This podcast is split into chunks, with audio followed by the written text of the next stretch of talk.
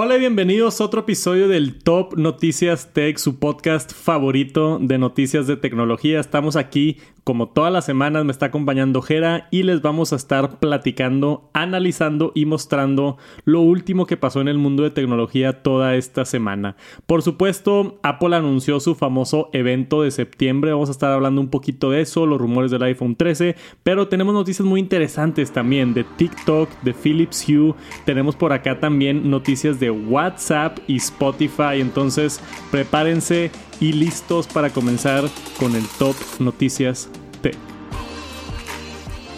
Y primero que nada, por supuesto, tenemos que tocar el tema. Hice un todo un video allá en YouTube analizando la invitación y los últimos rumores y todo. Si lo quieren ir a ver, está por allá en el canal de Tech Santos. Pero acá en Top Noticias Tech, pues como quiera queremos dar la noticia, ¿no? Ya anunció de manera oficial Apple, mandó la invitación a todos los medios. Septiembre 14 es el evento a las 10 de la mañana, tiempo de California, que son las 12 pm, tiempo centro de México.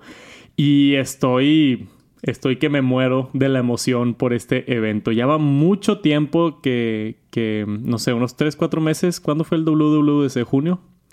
Sí, llevan tres, cuatro meses que no tenemos evento de Apple y para mí, no sé, me encanta. Siempre, para mí los eventos de Apple son como Navidad. ¿Qué onda tú, Jera? ¿Estás emocionado por el evento? Sí, ya traemos el hype. Ya queremos ver a ver qué, a ver qué se anuncia. Este, pues bueno, ya sabemos o menos, ¿no? Pero. Sí, de lo que se espera, lo más probable es que veamos iPhone 13 y Apple Watch 7. O sea, que regresemos a un evento entre comillas, tradicional antes de la pandemia, porque el año pasado, no sé si se acuerdan, hubo una bronca con la producción de los iPhones y los iPhones se atrasaron hasta octubre. Entonces, el evento de septiembre solamente vimos el Apple Watch. Y creo que el. Algo más, no me acuerdo. Ah, y el iPad Air, creo. fue el Apple Watch y el iPad Air. Y luego en octubre ya tuvimos el anuncio de los iPhones. Todo parece indicar que este año va a ser iPhone y Apple Watch en este evento. Y posiblemente posiblemente los AirPods 3, que también estoy bien emocionado por, por esos nuevos. Tenemos acá otro... Otro... Tengo que poner la pantalla completa porque no se está viendo el, las imágenes. Pero tenemos por acá más filtraciones del iPhone 13 de las cuales no había hablado. Este reporte salió el día de ayer y tenemos ya más indicativos de que se va a llamar el iPhone 13. O sea, yo todo el tiempo he estado diciendo, se va a llamar el iPhone 12S y simplemente no, porque todo parece indicar que se va a llamar el iPhone 13 Pro Max. Si nos están viendo por acá en YouTube, tenemos aquí un video que se subió a Twitter, que creo que se filtró primero en Weibo, la red social de China, de estas fundas que se ven bastante legítimas. ¿Qué opinas, Jera? Sí, la neta sí. Y pues se ve muy bien. Yo creo que sí son originales. Esperemos que sí. Pero a mí sí me gustaba el nombre de iPhone 13. Puede que sean clones, este, pero se ven bastante legítimos y como dije, no es la primera vez que tenemos una filtración de, de iPhone 13. O sea, ya hemos visto este nombre en calcomanías y en empaques y ahora en fundas, entonces como que está sonando un poquito más. Podemos ver ahí claramente, dice 13 Pro Max. Entonces, probablemente lo que va a suceder es que va a quedar con la misma nomenclatura iPhone 13 mini, iPhone 13, iPhone 13 Pro y iPhone 13 Pro Max. Yo inicialmente, porque no vamos a tener un cambio tan drástico, pensé que iba a ser iPhone 12S. Aparte porque el número 13 como que mala suerte y ya sabes cómo a veces las empresas no les gusta usar el número 13. Pero, pues al parecer no. Fíjate que entre más lo veo, más me gusta iPhone 13. Falta ver qué sucede. Puede que el martes ya nos vamos a enterar del nombre oficial, a ver qué sucede. Pero todo parece indicar que se va a llamar el iPhone 13 y iPhone 13 Pro. Estén pendientes al canal de Tech Santos, voy a estar haciendo un en vivo por allá del evento y cubriendo absolutamente todos los detalles como siempre lo hago. Ya estamos ready para el evento de septiembre por parte de Apple. Y después tenemos esta nota grandísima, de lo más grande que vimos esta semana, un reporte por parte de Annie que hace análisis y, reportes alrededor de datos de redes sociales. Acaba de, a través de este artículo de The Verge, acaban de liberar esta información que TikTok ya tiene más tiempo visto que YouTube en Estados Unidos. Y esto es una cifra que está impactando y pegando mucho en la industria y vi mucha gente muy importante hablando de este tema y obviamente lo tenemos que cubrir por acá en el Top Noticias Tech. Entonces tenemos un par de gráficas. Primero que nada, aquí tenemos las horas mensuales consumidas por usuario. TikTok contra YouTube. Entonces vemos ahí cómo, pues, digo, cómo creció YouTube, ¿verdad? Empezando acá en el año 2020 a llegar al nivel y sobrepasar a YouTube y como que se estaban peleando ahí. A veces TikTok, a veces YouTube y ahorita claramente ya está por encima TikTok y bastante. Y más acá cuando vemos este las horas mensuales por usuario. ¿Qué es esto? Ah, no, esta es en, en UK. Esto es en, en Reino Unido. En el Reino Unido, gracias, Gera. Por eso te tengo aquí, para que me, me llenes los huecos del cerebro. en el Reino Unido se ve todavía más la que tanto está dominando TikTok, ¿no? Entonces no es nada más en Estados Unidos. Pero impresionante esto. O sea, ¿cuáles son tus primeras impresiones de que la raza ya está viendo más TikTok que YouTube? Pues yo no puedo creer que tan rápido, o sea, alcanzó a YouTube. Eso sí me impresiona, o sea, de que obviamente TikTok es una red social pues de videos cortos que, que va prácticamente empezando y como YouTube con tanta pues trayectoria, o sea, años que haciendo videos y hay videos muy largos y videos que, que inclusive son pues como este que dices tú, es un podcast que dura, que todas las semanas dura una hora o 40 minutos. No sé, se me hace así como que sí impactante la cifra de cómo, pues cómo alcanzó a YouTube. A mí también. Y varios pensamientos. O sea, primero que nada, yo siendo un youtuber, como que entra un poquito de miedo, ¿no? Sí. De, oye, ¿qué tal si TikTok se come YouTube por completo y YouTube deja de existir ese tipo de crisis? Que no creo que llegue a suceder. Para mí son dos monstruos grandotes. YouTube ha tenido el, liderato por mucho tiempo. Creo que la competencia es bueno y como quiera, aún así son productos diferentes. Como tú dices, yo creo que YouTube va a reemplazar lo que es la televisión natural o la televisión estándar de hoy en día, ¿no? O sea, para mí, si me dices qué va a pasar en 10 años, yo creo que YouTube va a reemplazar la televisión. O sea, si tú quieres ver un programa de tecnología, vas a venir aquí al TNT. Si tú quieres ver un programa de, no sé, naturaleza un programa de camping, pues lo vas a encontrar en YouTube. Va a haber programas en YouTube más profesionales, más alargados, con series, con números de episodios, o sea, un poquito más tradicional en YouTube. Y TikTok va a ser más como red social, o sea, va a ser más videos cortitos, rápidos, chistosos, divertidos. YouTube lo que tiene que no tiene TikTok, que es lo que hace a YouTube bien famoso, es la búsqueda. En TikTok es lo que yo llamo una aplicación reactiva. O sea, tú entras a, a, TikTok y todo lo que estás viendo estás reaccionando a cosas que no esperabas ver. O sea, y, y, a veces es el elemento de sorpresa lo que te mantiene enganchado que es como que estás apostando con la aplicación, de que dos videos me aburrieron y luego salió un video súper chistoso. Y como que estás ahí eh, infinitamente dándole a ver cuándo te vuelves a topar un video súper chistoso. Y cuando te lo topas, como que se cumple esa apuesta, ¿no? Y en, en YouTube no es reactivo, en, en, YouTube tú buscas el contenido. O sea, tú entras a YouTube, eh, vale la pena el nuevo iPhone igual y te sale uno de mis videos. O este, tips para ir camping, porque vas a ir con tu familia el fin de semana camping. Entonces tú buscas el contenido y así lo consumes de esa manera. Por eso yo creo que van a estar completamente este, independientes, pero no deja de estar impresionante las, las cifras. O sea, TikTok, la raza está consumiendo TikTok, pero como si fuera droga, literalmente. Sí. Sí, no, tienes razón eso que, que dices tú. O sea, realmente TikTok es una plataforma en la que es reactivo, o sea, es muy raro. Yo creo que, no sé, dudaría que alguien busque un video en TikTok. O sea, a lo mejor tú buscas a, alguien de que, oye, quiero ver el TikTok de Tex Santos. Bueno, te metes y buscas a Tex Santos. Pero como que busques un video. En específico, no. No creo. O sea, entonces sí tienes razón en esa parte de, de YouTube, que es más como una. Pues sí, como que entras a buscar algo, contenido, videos, o sea, series, todo eso. Sí. Hay una cifra importante también esto es en la plataforma Android. O sea, todo este reporte se hizo en, plataformas Android, no en iOS. Entonces no tenemos los números de iPhone, solamente tenemos los números de Android. No sé qué tanta gente sea más capaz de ver YouTube o menos capaz de ver YouTube dependiendo de qué plataforma están, pero al menos es interesante mencionar lo que este reporte en específicamente se hizo con, con datos de Android.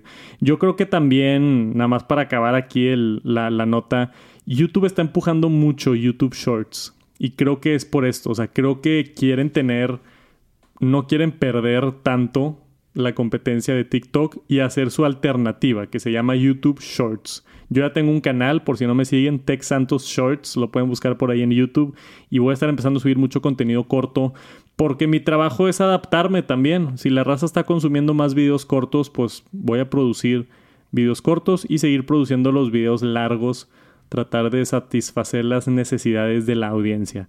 Que mi trabajo al final del día pues es hacer contenido que disfruten, contenido que les guste y este tipo de guerras de plataformas siempre es bien interesante estar viendo hacia dónde se está moviendo esta industria nueva.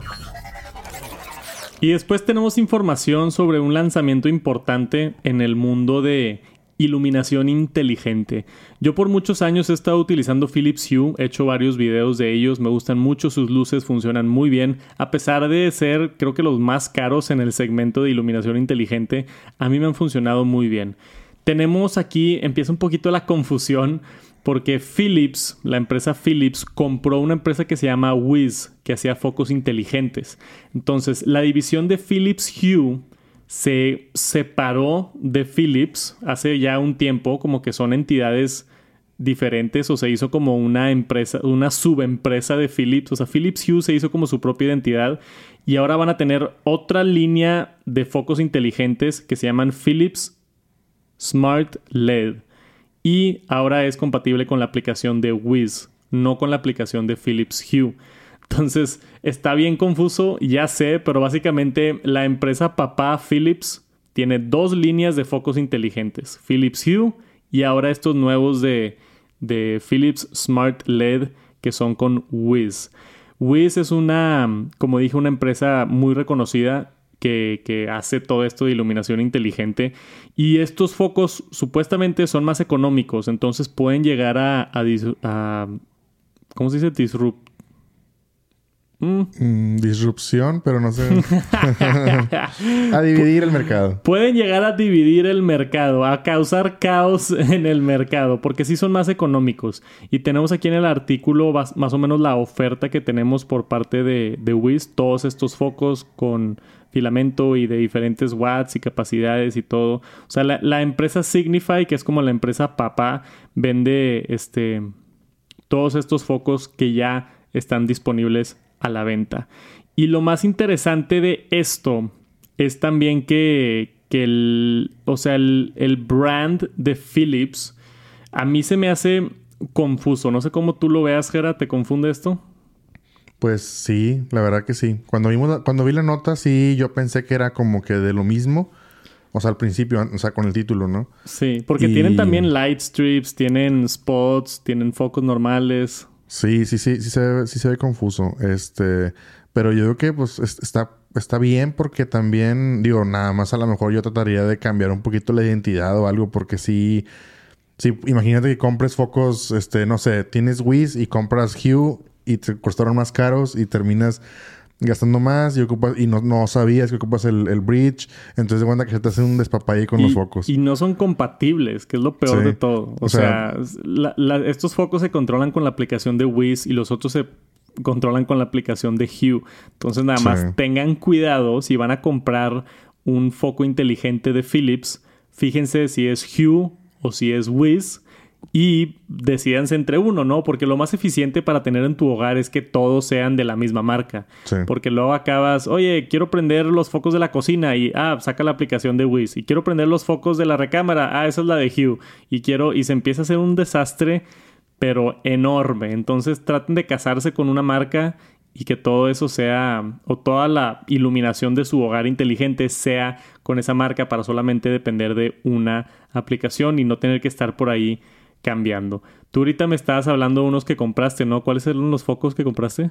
Sí, yo compré unos de, una marca que me encontré por Amazon, que está como que interesante, la están promoviendo. Este, no sé si la marca o no. Sí, dila. Sí, bueno, se llama Meros con doble S. Ok. Este, están económicos y todo funciona. Nada más ahí tuvo unos problemillas ahí en, en conectar uno de los focos, pero ya al final parece que ya jaló. Este, pero lo interesante es que no ocupas un bridge. Entonces, a lo mejor, tal vez, no sé, de haber sabido yo que Philips iba a sacar esta línea, pues a lo mejor me, me interesaba. Digo, la desventaja de los que yo compré es que tienen HomeKit y esos al parecer no. Entonces también si tú vas a querer una, pues tener como que el ecosistema de HomeKit, pues sí, cásate con uno que tenga HomeKit. Claro. Para que, o si tienes Alexa, pues que todos funcionen con Alexa. O Google Home, exacto. Entonces, este, pero sí, digo, me gusta la, la, idea de que tengas un, de que haya una variante un poquito más económica para que pues haya más opciones, ¿no? ¿Y cuál es tu, me da curiosidad nada más preguntarte. ¿Cuál es tu problema con comprar un bridge? Porque escucho esa queja mucho. Sí. De que no, qué hueva, yo no quiero comprar eso porque necesitas un puente para que funcione. Pues no sé, no. O sea, ¿es el costo o es el, es el costo, creo yo, o es más. el. O sea, como que. Yo creo que la mayoría de la gente, me incluyo, o sea, como que empiezas como que dices, ah, déjame ver si me gusta. Y compras un foquito, compras un enchufe y vas viendo ahí si te acostumbras, si lo usas realmente, si le ves potencial a lo automático. Este, pero si ya, no sé, por ejemplo, en mi caso ya tengo, no sé, como tres enchufes y como tres focos de diferentes marcas, malamente, ¿verdad? Entonces, eh, creo yo que, que más que nada es eso, o sea, como que casarte con una marca quedarte con, con pues, con, para que te funcionen, pero, pues no sé. Es que, es que, para, para mí es al revés. O sea, a mí me da miedo los que no tienen puente. Sí, bueno, es los más complicado. Los que no tienen bridge. Es más porque lo, lo, he estudiado bastante y cuando tú tienes focos inteligentes que se conectan sin bridge directamente a Wi-Fi, pueden pasar, es más probable que pasen errores, sí. es más probable que se sature tu red, porque imagínate que tienes, no sé, 40 focos en tu casa, cada uno tiene una conexión, cada uno tiene tipo su propio IP, o sea, cada uno tiene toda su, su, su propia conexión al router Sí. de Wi-Fi, entonces lo detecta como 20 dispositivos. Lo que hace el puente de Philips Hue es agarra tus 40 focos, los focos se conectan al bridge y el bridge es una conexión al Wi-Fi. Entonces lo detecta como una conexión y, y lo centraliza todo de tal manera que supuestamente lo hace más eficiente, te gasta menos ancho de banda en, en Wi-Fi y tienes menos problemas. Esa es la teoría detrás del, del puente y para mí... Digo, sí es un costo extra, cuesta, no me acuerdo, 50 o 100 dólares el puro puente, pero no sé, para mí lo, lo, lo vale. Pero, Sí. pero está interesante porque te digo que mucha gente me dice a mí que no, a mí no me gusta Philips Hue porque tengo que comprar el puente. Y es como Sí. que, pues, no sé, a mí se me hace chido que tiene el puente. Sí es un paso extra, pero pues lo pones una vez y ya. O sea, se conecta con cable al router y Sí, yo creo que va más de- del lado de que si piensas como que armar ya, de que dices, ok, ya, me voy a decidir, voy a armar una casa inteligente con focos, es una excelente opción. O sea, empezarte por el bridge. Este, yo siento que como yo empecé de que con uno, ya, pues ahí funciona, ahí funciona, ahí funciona. Pero cuando, o sea, por ejemplo, ahorita que ya tengo como seis, dices tú, oye, sí, es un problema conectar todo, se te desconectan, este, apagan el switch y se desconecta y vuelve a configurar, o sea, sí es una bronca. Yo creo que al principio dices tú, oye, déjame comprar un foco para probar, pues sí, pues con un agregas el foco... costo de un foco más el bridge. Sí, pues, no vale la pena. Para tener un foco inteligente, ahí sí, Sí. estoy de acuerdo. No vale la pena tener Exacto. el, el bridge si vas a comprar un foco. Igual y sí es más el caso. O sea, yo me acuerdo mi primera compra de Philips fue los, el paquete que venía los cuatro focos con el puente. Entonces es como que el starter kit y de que Sí. bueno, ya lo pones. Y lentamente durante los años le he ido agregando al ecosistema de Philips Hue. Creo que el puente permite 500 luces. O sea, no, no te lo vas a terminar Sí, no. o 300 luces, no me acuerdo cuántos eran, pero ya le agregué varias tiras de LED, tengo los Hue Play, tengo varias cosas que he ido agregando al, al ecosistema. El único problema con Philips Hue es que sí te amarra mucho, es como, es como el Apple de luces inteligentes, ¿no? Sí. Porque sí te amarra mucho al ecosistema, pero pues tengo otras luces como las que usamos ahí que están al lado de ti, Sí. que esas digo son más baratas de Amazon y tienen su propia app aparte. No, no con HomeKit y no con nada, pero sí puedes tener otras luces, pero no, van- no van a funcionar tan bien como de tu ecosistema de Philips Hue. Claro. Sí, sí. Entonces te acabas gastando más dinero porque quieres todo Philips Hue ya que eres usuario de Philips Hue, ¿no? sí. pero bueno, igual y con esto nuevo de Wiz, te puedes ahorrar algo de dinero y ser usuario exclusivo de Wiz y batallar un poquito menos. También lo interesante acá es que ya son compatibles con Matter, que es la... Matter es... Han tratado de hacer varios estándares de casa inteligente, Thread y Matter, por ejemplo, y como que no se han puesto bien de acuerdo cuál es el bueno. Supuestamente Matter ya es tipo el bueno, se puso de acuerdo Alexa, Amazon, Google y Apple y todos se pusieron de acuerdo para hacer este estándar de, de casa inteligente. Se acaba de activar el Alexa por allá, no sé si se alcanza a escuchar. Pero sigue, sigue hablando, güey. Sí. Sigue hablando. Vamos a esperar a que se tome su tiempo y acabó. Entonces, supuestamente debería de, de, funcionar chido. Yo los mantengo al tanto. Se me antoja mucho probar estas nuevas de Wiz. Ya que las pruebe, puedo hacer un video comparativo de Hue contra Wiz. Creo que sería bastante interesante e informativo para que estén al pendiente con todo este tema de iluminación inteligente. Y tenemos un rumor publicado por Android Police, bien interesante, que nos habla del siguiente Google Pixel. El Google Pixel 6 y 6 Pro, creo que se van a llamar, eh, están listos ya para salir aquí a finales de septiembre, octubre. Tuvimos el Pixel 5A que tuvo muy buenas reseñas, pero el Pixel 6 es como que el nuevo, ¿no? Creo que hace como dos semanas hablamos de las filtraciones del diseño, que se ve bien diferente y, está bastante agradable el, el, Pixel, a mí siempre me ha gustado mucho. Tenemos este rumor para hablar un poquito de tecnologías de carga, porque dice que va a tener wireless charging de 23 watts que suena muy bien. A comparación el iPhone 12 con MagSafe puede cargar 15 watts. Y nada más porque es MagSafe. Los iPhones normales, si tú lo pones en un cargador inalámbrico como el iPhone 11 o el iPhone 10, carga solamente a 10 watts. Entonces es necesario MagSafe para que suba 15 watts. Google acá tiene una nueva tecnología, una nueva versión que te da 23 watts de carga inalámbrica. No es nada así tampoco súper innovador. Hemos visto cosas bien locas los de OnePlus siempre tienen su Warp Charge, que creo que ahorita es de 30 watts y subió a 50 watts de manera inalámbrica. Eso es con un cargador bastante especial, o sea, tienes que comprar de que el cargador especial de OnePlus y así, pero pues no es tan diferente a lo que está haciendo Apple, necesitas el MagSafe para tener mejor velocidad.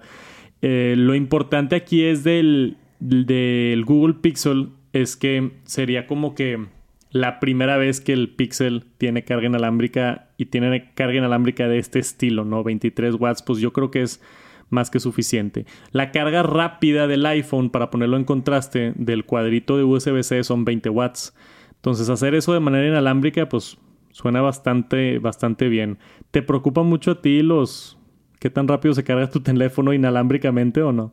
Pues fíjate que justamente estaba pensando en comprar un cargador inalámbrico. No tengo pero quiero comprar un tapetito. Entonces eh, estaba pensando eso. Dije, o sea, realmente cuántas veces cargas, bueno, al menos yo, el teléfono en el día y no lo cargo. Entonces yo dije, bueno, pues me puedo comprar cualquier cargador y ponerlo en la noche, toda la noche. Lo que sí hago es toda la noche lo conecto. Ya. Pero yo sí tengo el cargador de carga rápida. Este, entonces... Yo, lo cargo toda la noche inalámbricamente. Ándale, es lo que yo quiero, porque yo también siento yo que, digo, eh, pues son cosas que ya sabemos, ¿no? Que a lo mejor se pudiese degradar un poquito la batería si siempre lo cargas con el cargador rápido toda la noche y lo dejas conectado, como en mi caso, pues a lo mejor se degrada un poquito. Entonces yo digo, pues no me estresa ni me preocupa que se tarde una hora más si se va a cargar inalámbricamente toda la noche y lo voy a dejar ahí, pues no tengo bronca. O sea, Sí, yo también he tenido, me, hacen mucho esa pregunta de qué tanto afecta la carga inalámbrica o la carga rápida si lo dejas conectado toda la noche. La mayoría de los teléfonos son inteligentes y cuando tienen suficiente carga dejan de recibir carga. O sea, no... Pero sí se puede degradar un par de porcentajes tu batería si, si lo dejas conectado toda la noche. Entonces, yo lo pongo en el cargador inalámbrico, que son creo que 10 watts. Entonces, pues es bastante lento y lo dejo ahí toda la noche y me despierto en la mañana y lo agarro. Sí, sí está un poquito caliente, pero yo lo que siempre contesto a este tipo de preguntas de qué carga es mejor es a mí prefiero que no me quite mi paz y no me estrese. exacto. Y nada más lo cargo cuando necesite y ya. Si se degrada la batería 2% más, pues que se degrade 2% más. Prefiero tener la comodidad de no preocuparme de cuándo cargar y cuándo no cargar mi teléfono y perder ese 2-3% de la batería que estar todo el día preocupado, ¿no? De ya lo cargué, no lo cargué, mejor no lo cargo en la noche y luego no tienes batería en la mañana y cárgalo en la mañana y como que no, no me gusta meterme en ese... Sí, tienes razón. Yo por eso pues, uso el cargador rápido y en la noche. O sea, yo rápido. Lo que tengas y cuando puedas y cuando quieras. Sí. o sea, yo lo conecto en la noche y lo dejo. O sea, pues ni modo. Si, a veces que lo, lo, lo, conecto y está, no sé, en 70%. Pues ni modo, ahí lo dejo. O sea, sí, pero prefieres estar el siguiente día a 100 que estar a 70%. Ajá, exactamente. Claro. Justo. Vamos a ver qué sucede con el Google Pixel 6. Se espera que tenga buena carga inalámbrica. Y si tienen alguna duda o sugerencia, ¿qué hacen ustedes cuando cargan su teléfono? Nos encantaría saber en los comentarios. Y parece ya tradición acá en el TNT, pero tenemos una patente por parte de Apple bien interesante. A mí me gusta explorar estas ideas, en qué está trabajando, qué está patentando, cosas muy a futuro. Esto no va a pasar en los siguientes años, pero es lindo imaginarnos qué pudiera ser. Y tenemos por acá una patente de un vidrio, vidrio plegable en una MacBook. iMac y una MacBook. Entonces, ¿Qué sería eso exactamente? Tenemos aquí unos renders bien enfermos de cómo se pudiera ver esto, donde toda la pantalla no significa que la pantalla esté doblada, sino todo el como el chasis de la iMac se dobla hacia la parte de abajo y tenemos ahí incluido el teclado y el trackpad de ambos lados. Por atrás tenemos acá este estilo de Mac Pro que no creo que se vea así otra vez. Estos son renders de algo que todavía ni existe, pero es interesante verlo. Entonces, para mí lo que me muestra esto no tanto es llegar a tener una computadora así, porque eso se ve bastante loco y nunca creo que suceda. Pero Apple está explorando y trabajando con vidrios que se doblan. Eso es a mí lo que se me hace interesante, ¿no? Porque tenemos la duda del iPhone que se dobla, una MacBook que se doble la pantalla. O sea, la siguiente generación de electrónicos con pantallas plegables se ve bien interesante. Y ya que Apple tiene este tipo de patentes, los permite trabajar en estas cosas y poder patentar ciertas, ciertos estilos, ¿no? Entonces, una es la laptop y otra es la iMac. O sea, la, laptop es un dock. O sea, tú llegarías con tu, con tu MacBook y lo pones en un pedazo de vidrio doblado que de alguna manera se incorpora con tu Mac y lo hace como que una, una pieza, no un dock. Y el otro es como el que vimos de la iMac, así todo el vidrio doblado. ¿Te interesa este tipo de patentes locos o no, Gerard? Pues... Mm, pues como tú dices, o sea, no por decir lo mismo, pero como, o sea, pues es la verdad. O sea, es más interesante como que lo que están viendo, trabajando, pensando, que lo que realmente digo, obviamente es un render basado en alguna patente que a lo mejor pues no está muy claro el diseño ni nada, o sea, es nada más una especulación. Pero digo, si me quisiera basar en la foto, pues no me gusta.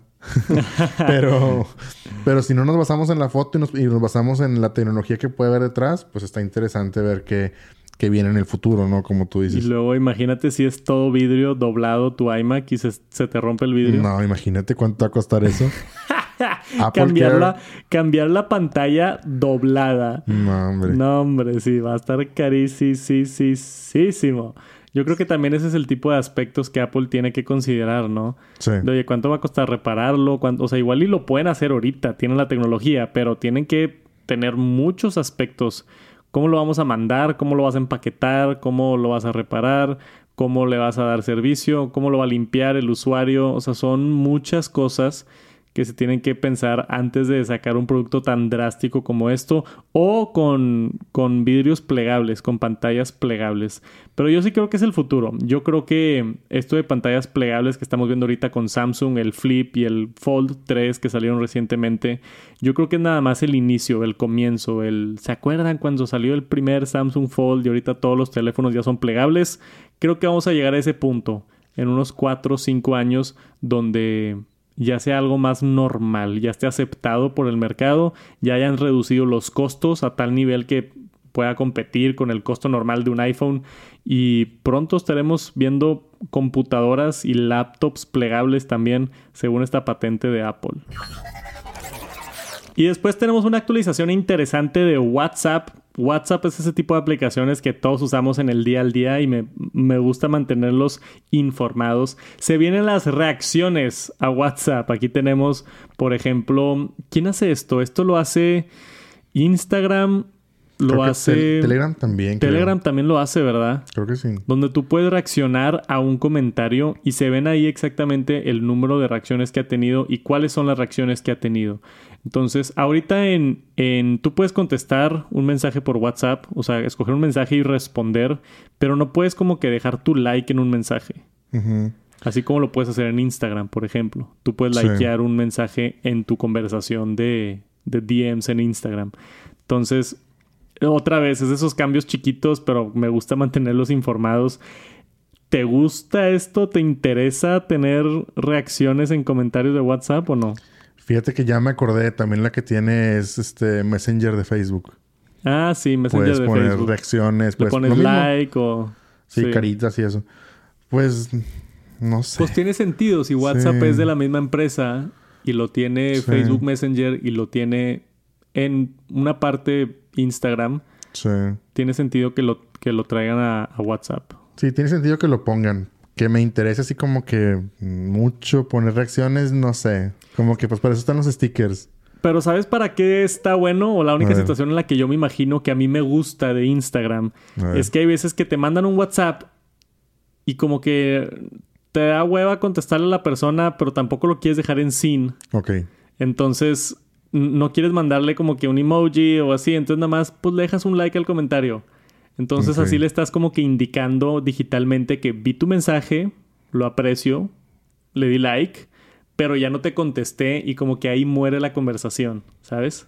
ok. Entonces en ese aspecto de, de socialismo digital me gusta. Ignorado. sí, o sea, en vez de, de porque si no tienes que mandar un emoji de, una manita para arriba o de un acá o lo que tú quieras como... Pero pues es lo mismo, ¿no? No, está más fácil nada más picarle dos veces, dejar un like en el comentario y salirte de la conversación, ¿no? De que pues le dices, oye, muchas gracias y te contesta, órale, gracias. Le das un like al gracias y te sales. Ya no hay necesidad de como que sentirte mal porque no le respondiste. Eso es, digo, estoy acá, ¿verdad? Eso es lo que yo pienso. Eso es lo que se me ocurre para lo que utilizaría esta función. No sé para qué la usarían ustedes. Déjenos un comentario, pero a mí se me hace interesante. Entre más funciones haya, mejor mientras no estorben. Ya si la quiere usar o no, pues es decisión del usuario.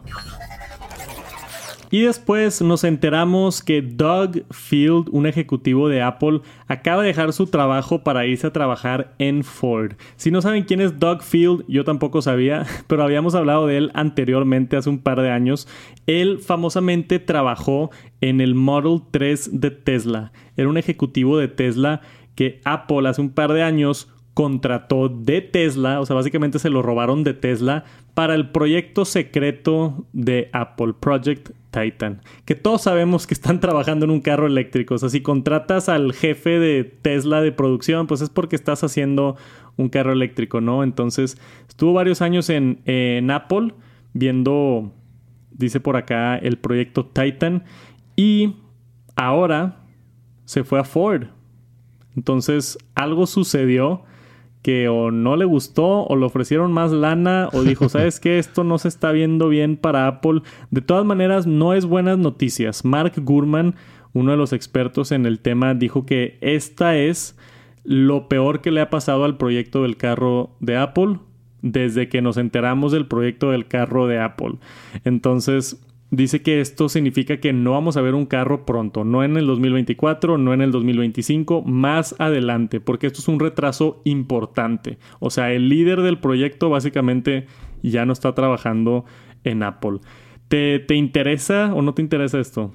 Pues sí, digo, definitivamente es algo que viene, pues es una noticia fuerte lo que es el Apple Car y sí, sí, obviamente el hecho de que, como tú dices, que se va el, el pues digamos, el mero bueno de ahí pues sí dices tú, órale. O sea, una porque salió, no creo que haya sido por dinero, no creo.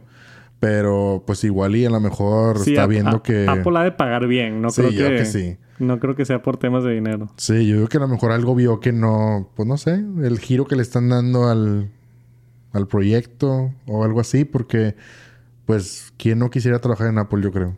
O sea, Básicamente, estos son malas noticias para Sí. toda la raza que está esperando un Apple Car. Que puede que nunca llegue. O sea, Apple también Sí. trabaja en muchos productos que nunca llegan a ver la luz del día. Nada más de repente es divertido especular. Y cuando salen ese tipo de notas, pues es importante nada más notar que está batallando. O sea, Apple está batallando en hacer este carro. Está perdiendo gente importante. Y no lo vamos a ver pronto. Falta mucho tiempo para ver el Apple Car. Y todavía más por esta noticia. Pero esperemos algún día. A mí me interesa verlo, aunque sea en el 2030. Sí. Pero me interesaría algún día ver Apple con su filosofía, con su equipo, con su marketing, o sea, cómo desarrollarían un vehículo, se me hace interesantísimo. Y por último, tenemos noticias de Spotify. Todos los fans de Spotify les va a gustar estas dos notas. Que yo últimamente he estado escuchando más Spotify a pesar de tener Apple Music. Porque Viviana es usuario de Spotify. Y me pasó una playlist que me gustó mucho. Que ya la pasé a Apple Music. si no han visto ese video mío, puedes pasar playlist de Spotify a Apple Music. Pero de todas maneras, tenemos dos noticias importantes de Spotify. Primero que nada, se anunció una nueva colaboración con Delta, la empresa de, de, pues de aviones, de, de viajes. aviones, de viajes. Iba a decir a- aero... No, no, no, no me salió la palabra, ¿verdad? No Sí. quiero inventar palabras. Delta es una cadena de vuelos en Estados Unidos, este, de las más famosas. Y anunciaron este nuevo... Nueva colaboración donde vas a poder escuchar gratis música y podcasts de Spotify. No tienes que pagar Wi-Fi extra en el vuelo, no tienes que contratar nada, es completamente gratis. Si eres usuario de Spotify, ahora vas a poder escuchar en aviones Delta mientras estás viajando Spotify como si tuvieras internet, ¿verdad? Porque puedes descargar canciones, que es lo que hace todo mundo. Si voy a tener un vuelo largo, me descargo unas canciones, me descargo un podcast, el último episodio del TNT para estar actualizado Sí. y lo escucho en el avión. Pero esto es, funcionaría con internet. O sea, ¿te, te interesa? Sí, pues definitivo. O sea, el, como tú dices, siempre cuando tienes un viaje largo, siempre nunca falta el que estás en el aeropuerto y estás de que, ching, déjame poner a bajar y te pones ahí a descargar música y te faltó algo, se te olvidó, o se te olvidó ya estás arriba del avión y ya partió y dices, ching, no tengo nada que escuchar. Digo, es una función interesante aparte de lo que ya ofrecen normalmente en el avión, de qué películas Sí, y eso. que pues, tienen películas, Está bien, sí. está padre. Es mucho mejor Spotify, porque incluso Sí. unos aviones hasta tienen una función de música, pero, Ah, sí, no. pero nada que ver No, con, nada que con ver. Spotify y tus playlists y así. Lo único que me, me tiene un poquito preocupado es que esto sería en el sistema de entretenimiento de la televisión que está atrás del asiento. O sea, no sería así como que Spotify en tu teléfono. Sí. Sería Spotify en la pantallita que tienes enfrente. Que igual y te permite meterte a tu cuenta y todo, pero ahí entran dudas de que si tengo unos audífonos Bluetooth, se conectan o no, necesito un cable o no, se complica un poquito más. Entonces no es como que la solución perfecta de te subes al avión y tienes Spotify en tu teléfono y funciona todo el tiempo, sino te vas a tener que meter al, al sistema del avión para que funcione. Pero aún así se me hace un avance bastante interesante y un beneficio bien atractivo de Spotify. Están encontrando Sí. maneras interesantes de, de atraer clientes, ¿no? Se me hizo bien, bien diferente, bien innovador. Yo no había pensado en ese problema, pero pues claro que es un problema. Entonces, ser usuario de Spotify y de- seguramente vamos a ver anuncios de ahora puedes escuchar Spotify en tu avión gratis. Y pues si se te antoja, si es una funcionalidad padre o deseable. La otra que tenemos de Spotify es una integración. Ahora andan con puras integraciones con empresas. Con Philips Hue, de los cuales estábamos hablando hace rato en el podcast. Philips Hue, de las sistemas más famosos para iluminación inteligente. Ahora puedes conectarlo directamente con Spotify y básicamente tener un antro en tu casa. ¿Lo usarías esto o no? Sí, eso sí está padre. Sí, sí me llama la atención. Digo, obviamente teniendo todas las luces, todo el ecosistema, sí se me hace padre tener así como que... Digo, a lo mejor no así como que un antro, antro, así como se ve en la foto, pero está padre. sí. Digo, sí... el- Tiene, estoy seguro que tiene niveles, ¿no? O Sí, sea, le puedes poner súper intenso o, o que cambie gradualmente, que se, pero Sí. que se muevan las luces con la música, pues es atractivo, ¿no? O lo pones en la tele y quizá las luces de atrás de la tele que vayan al ritmo de la música. O sea, sí, sí es algo, algo chido, la verdad. Yo lo puedo hacer a través del TV Sync. ¿Cómo se llama? El, el Hue Sync, la caja negra. Pero esto es una integración nativa directamente con Spotify, que es pues mucho más eficiente, ¿no? Entonces hay un algoritmo que detecta cosas como qué tan fuerte está el sonido, qué tan agudo, qué tan grave y mueve las luces concuerdo la música. Entonces, hay que probarlo. No lo he probado. Creo que ya funciona. A ver si ahorita yo que tengo Philips Hue y tengo por acá Spotify, lo pudiera probar o quizás hacerle un video por allá en Tex Santos. Pero sí se me hace algo bien, bien, bien divertido. Y bien por Spotify, por, como dije, innovar de este tipo de maneras, ¿no? Ahora en aviones y ahora con colaboración con Philips Hue, están haciendo un buen trabajo.